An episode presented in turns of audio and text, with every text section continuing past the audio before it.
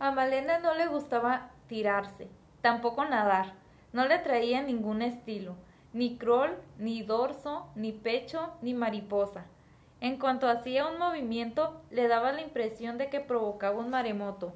Ocurría que Malena pesaba mucho, y todas las niñas se burlaban de ella.